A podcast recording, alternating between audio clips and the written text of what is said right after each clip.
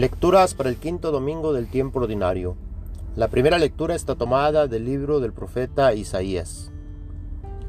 El año de la muerte del rey Osías vi al Señor, sentado sobre un trono muy alto y magnífico. La orla de su manto llenaba el templo. Había dos serafines junto a él, con seis alas cada uno, que se gritaban el uno al otro. Santo, santo, santo es el Señor, Dios de los ejércitos su gloria llena toda la tierra. Temblaban las puertas al clamor de su voz y el templo se llenaba de humo. Entonces exclamé, ay de mí, estoy perdido, porque soy un hombre de labios impuros, que habito en medio de un pueblo de labios impuros, porque he visto con mis ojos al Rey y Señor de los ejércitos. Después voló hacia mí uno de los serafines Llevaba en la mano una brasa que había tomado del altar con unas tenazas. Con la brasa me tocó la boca diciéndome, mira, esto ha tocado tus labios, tu iniquidad ha sido quitada y tus pecados están perdonados. Escuché entonces la voz del Señor que decía, ¿A quién enviaré? ¿Quién irá de parte mía? Yo le respondí, Aquí estoy, Señor envíame. Palabra de Dios, te alabamos, Señor. El salmo está tomado del Salmo 137. Cuando te invocamos, Señor, nos escuchaste. De todo corazón te damos gracias, Señor, porque escuchaste nuestros ruegos. Te cantaremos delante de tus ángeles, te adoraremos en tu templo. Cuando te invocamos, Señor, nos escuchaste. Señor, te damos gracias por tu lealtad y por tu amor. Siempre que te invocamos, nos oíste y nos llenaste de valor. Cuando te invocamos, Señor, nos escuchaste. Que todos los reyes de la tierra te reconozcan al escuchar tus prodigios. Que alaben tus caminos, porque tu gloria es inmensa. Cuando te invocamos, Señor, nos escuchaste. Tu mano, Señor, nos pondrá a salvo, y así concluirás en nosotros tu obra. Señor, tu amor perdura eternamente. Obra tuya soy, no me abandones. Cuando te invocamos, Señor, nos escuchaste. La segunda lectura está tomada de la primera carta de San Pablo a los Corintios. Hermanos, les transmití ante todo lo que yo mismo recibí, que Cristo murió por nuestros pecados, como dicen las Escrituras, que fue sepultado y que resucitó al tercer día, según estaba escrito, que se le apareció a Pedro y luego a los doce, después se apareció a más de quinientos hermanos reunidos la mayoría de los cuales vive aún y otros ya murieron. Más tarde se le apareció a Santiago y luego a todos los apóstoles.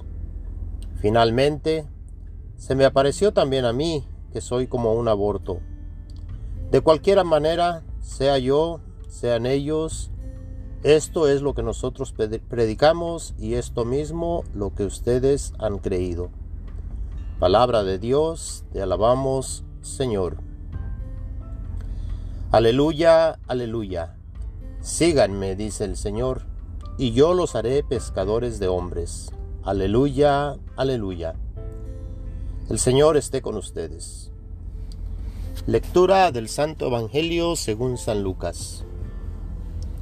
En aquel tiempo Jesús estaba a orillas del lago de Genezaret y la gente se agolpeaba en torno suyo para oír la palabra de Dios. Jesús vio dos barcas que estaban junto a la orilla. Los pescadores habían desembarcado y estaban lavando las redes. Subió Jesús a una de las barcas, la de Simón. Le pidió que la alejara un poco de tierra y sentado en la barca enseñaba a la multitud. Cuando acabó de hablar, dijo a Simón, Lleva la barca mar adentro y echen sus redes para pescar.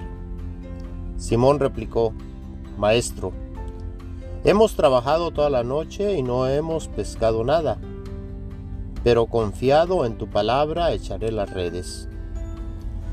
Así lo hizo y cogieron tal cantidad de pescados que las redes se rompían.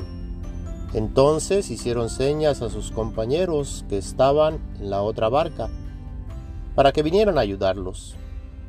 Vinieron ellos y llenaron tanto las dos barcas que casi se hundían. Al ver esto, Simón Pedro se arrojó a los pies de Jesús y le dijo, Apártate de mí, Señor, porque soy un pecador. Porque tanto él como sus compañeros estaban llenos de asombro al ver la pesca que habían conseguido. Lo mismo les pasaba a Santiago y a Juan, hijos de Zebedeo, que eran compañeros de Simón. Entonces Jesús le dijo a Simón, no temas, desde ahora serás pescador de hombres. Luego llevaron las barcas a tierra y dejándolo todo, lo siguieron. Palabra del Señor. Gloria a ti, Señor Jesús.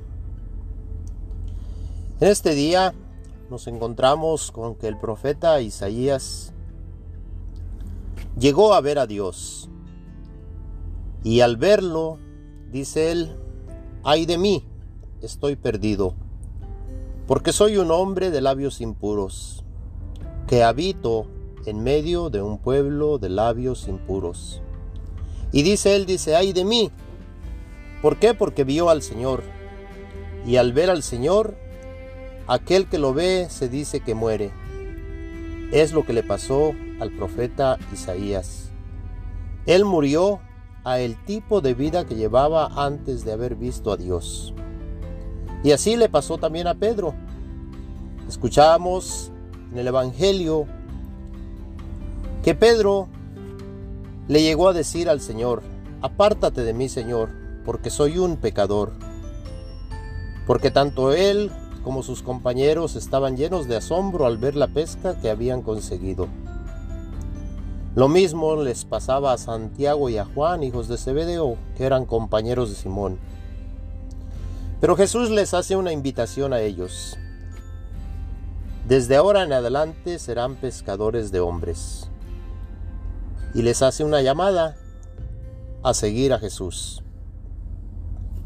En la primera lectura, el profeta Isaías llega a decir, al escuchar las palabras de Dios que dijo, ¿A quién enviaré? ¿Quién irá de parte mía? El profeta respondió, Aquí estoy, Señor, envíame.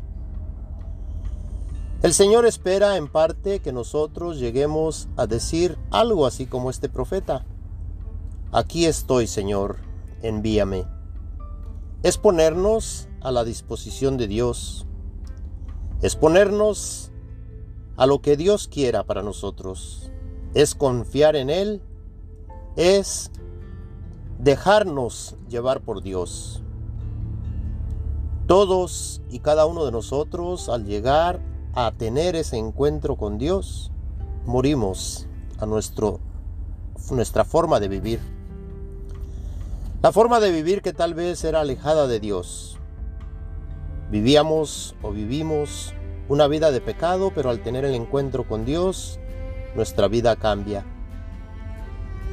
Tiene que existir un antes de Dios y un después de Dios en cada uno de nosotros. Digamos así como el profeta Isaías, aquí estoy yo, Señor, mándame a mí. O como Pedro, Santiago y Juan, que dejándolo todo, le siguieron. El Señor pues nos invita también a nosotros seguirle a Él. Ya que si hemos tenido ese encuentro con nuestro Dios, nuestro Creador, sentiremos la confianza de que estamos en sus manos y que nada mal nos puede pasar. Así vivamos en un mundo que está con muchas tribulaciones, con muchos problemas, Recordemos que no somos eternos en esta vida. Pedro, Santiago y Juan, y así como muchos otros profetas, han entregado su vida por Dios. A eso estamos llamados. El Señor esté con ustedes. La bendición de Dios Todopoderoso, Padre, Hijo y Espíritu Santo, descienda y permanezca con todos ustedes. Amén.